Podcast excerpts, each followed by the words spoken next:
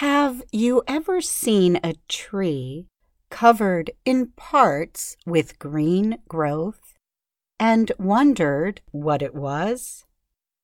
Were you concerned that the spreading green life might hurt the tree? Well, no need to worry.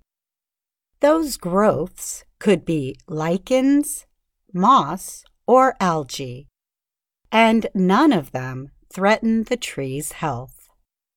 They are not parasites. Lichens are symbiotic organisms of fungi, algae, and possibly yeast. The organisms spread on the tree, but they do not live off it.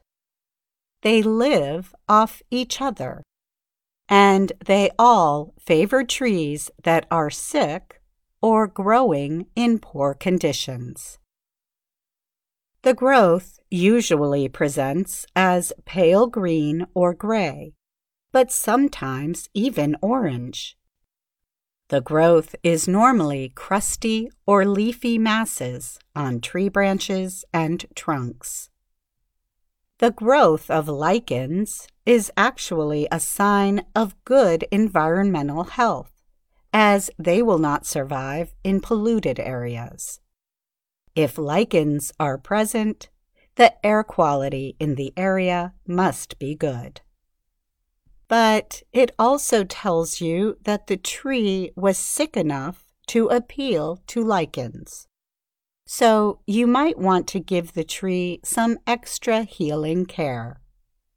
Water the tree, aerate the soil around it, and place mulch along the root zone.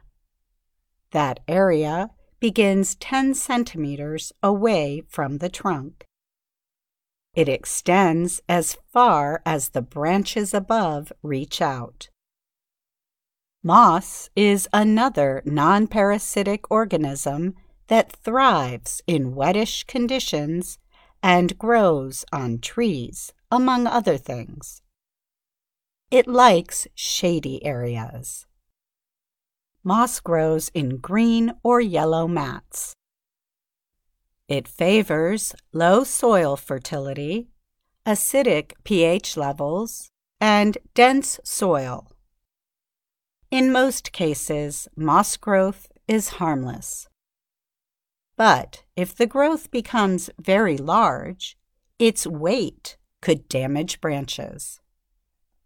To limit moss growth on a tree, remove branches in the center of the canopy.